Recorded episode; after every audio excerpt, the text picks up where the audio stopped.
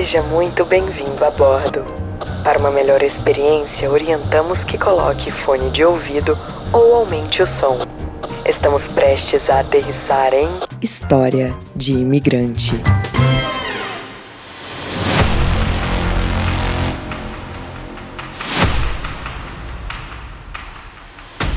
Chega mais, que hoje vamos contar uma história que viralizou nas redes sociais. A história de uma driver brasileira que foi atacada por um passageiro enquanto trabalhava. Alguns áudios usados aqui são originais. Usamos também trechos da reportagem da ABC News. Segura que lá vem história.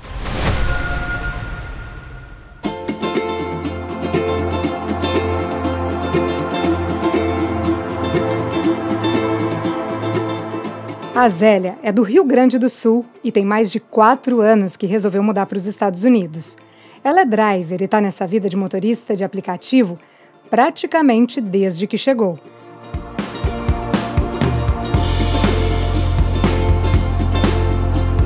Trabalha todos os dias. Quando não carrega passageiro, entrega comidas. Já conhece a região da Baía de São Francisco, na Califórnia, quase que como a palma da mão. Ela tem orgulho de falar que já fez mais de 15 mil corridas, algumas delas bem especiais, como a noiva que ela levou para casar. Teve também uma grávida que já estava com a bolsa estourada e com a dilatação em estado avançado. Nesse caso aqui, ela dirigiu desesperada para o hospital enquanto dava um suporte ali para a mulher. Inspira, expira. Vamos lá de novo. Inspira, expira. A Zélia aprendeu isso só pode ser em filme, porque ela não tem filhos. A Zélia mora com o namorado, o Tarcísio. Ela e o Tarcísio têm um acordo.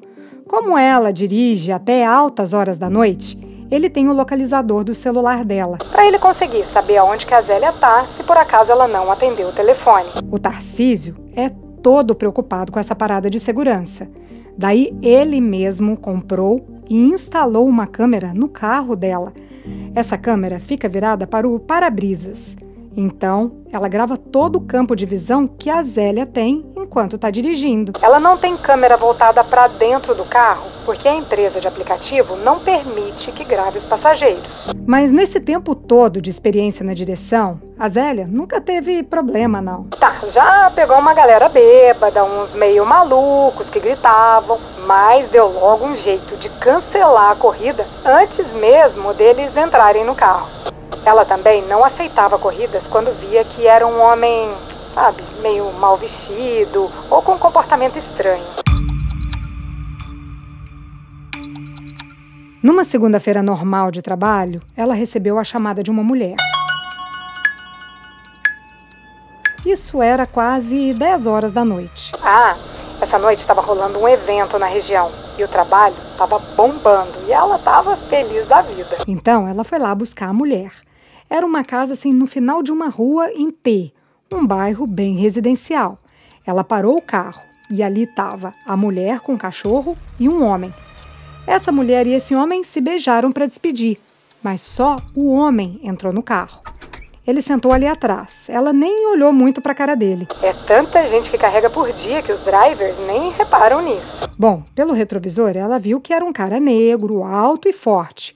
Mas como estava bem escuro, ela só conseguia ver os olhos do homem e sacou que ele estava ali meio que encarando ela. Ela seguiu lá o trajeto que estava mostrando na tela até chegar numa freeway. Freeway é tipo uma highway ou rodovia de alta velocidade. Ali, ela pisou no acelerador para alcançar a velocidade da pista. Ela estava a 70 milhas por hora, ou quase 120 quilômetros por hora. O passageiro estava quieto e ela lá de boa curtindo Katy Perry. Ela meio que ouviu ele conversando e abaixou o som para não atrapalhar. Foi nessa hora que ele chegou para frente, colou o corpo dele atrás do banco dela e agarrou os peitos dela.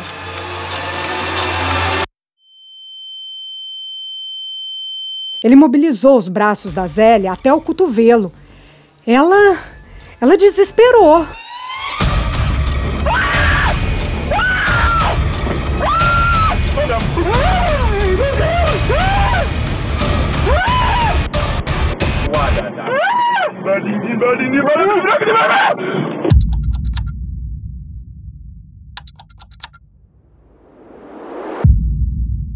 O carro desgovernou e saiu de uma pista da esquerda e foi atravessando a rodovia até chegar na pista da direita. Não, por sorte, não bateu em nenhum carro, pelo menos não até esse momento da história. Mas segura que tem mais. O carro foi para o acostamento. Eles só não se arrebentaram naquele murinho de proteção porque ela conseguia segurar o volante com os dedos. Essa hora, ele meio que tentou acalmar a Zélia ali. Ele disse: Você não vai morrer. Ali no acostamento, ela conseguiu reduzir a velocidade, mas não parou o carro porque ela estava tentando se soltar e não conseguia alcançar o freio de mão. A essa altura, ela estava no meio de um ataque de pânico e o cara mandava ela parar. A crise dela era tanta que ela nem pensou para agir. Ela deu um solavanco para trás e conseguiu soltar o corpo dela dos braços dele. Mas o passageiro conseguiu prender um dos braços da Zélia. Com a mão que estava solta, ela tirou o cinto e destrancou a porta. Aí deu um chute para a porta abrir. Ali, a Zélia teve mais espaço para poder puxar o braço que estava preso e conseguiu sair correndo pela rodovia. Tava tudo escuro e ela gritava.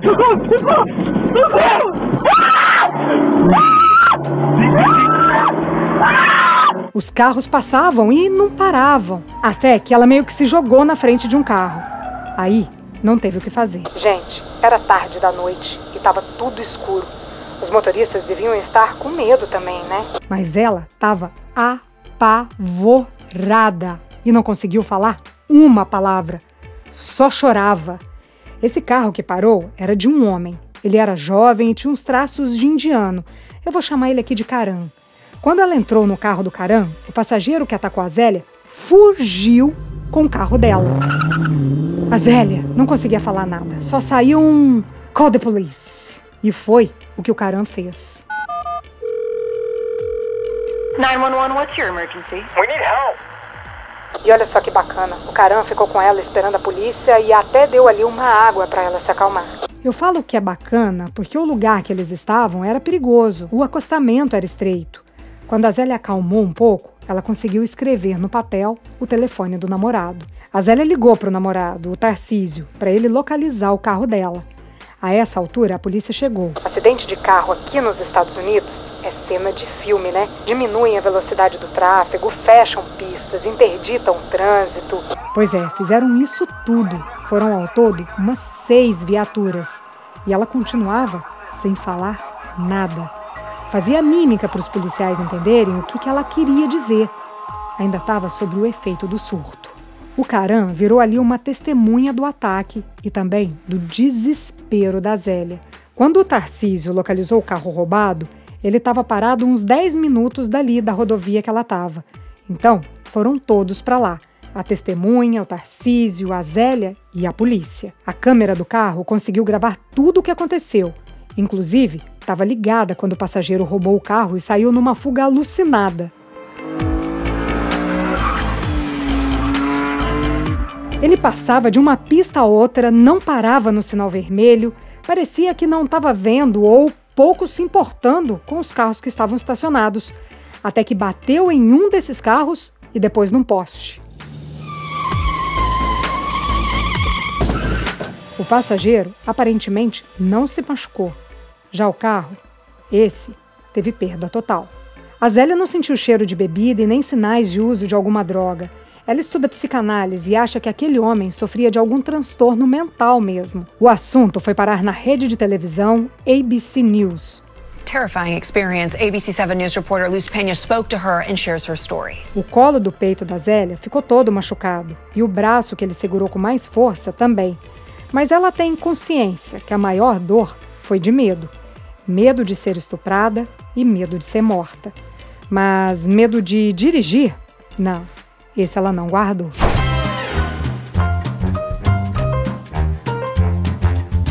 Todas as histórias que contamos aqui são reais. Mas, como diz o ditado popular, quem conta um conto aumenta um ponto. O nome dos personagens pode ou não ser inventado em respeito à história deles. Se você tem uma história de imigrante para compartilhar, escreva para a gente. Nosso e-mail é historiademigrante.gmail.com. A edição de som é de Tadeu Jardim, assessoria de comunicação é de Thaís Siqueira. Produção, roteiro e apresentação, Priscila Lima. Essa é uma realização Estúdio Fita. Até a próxima história.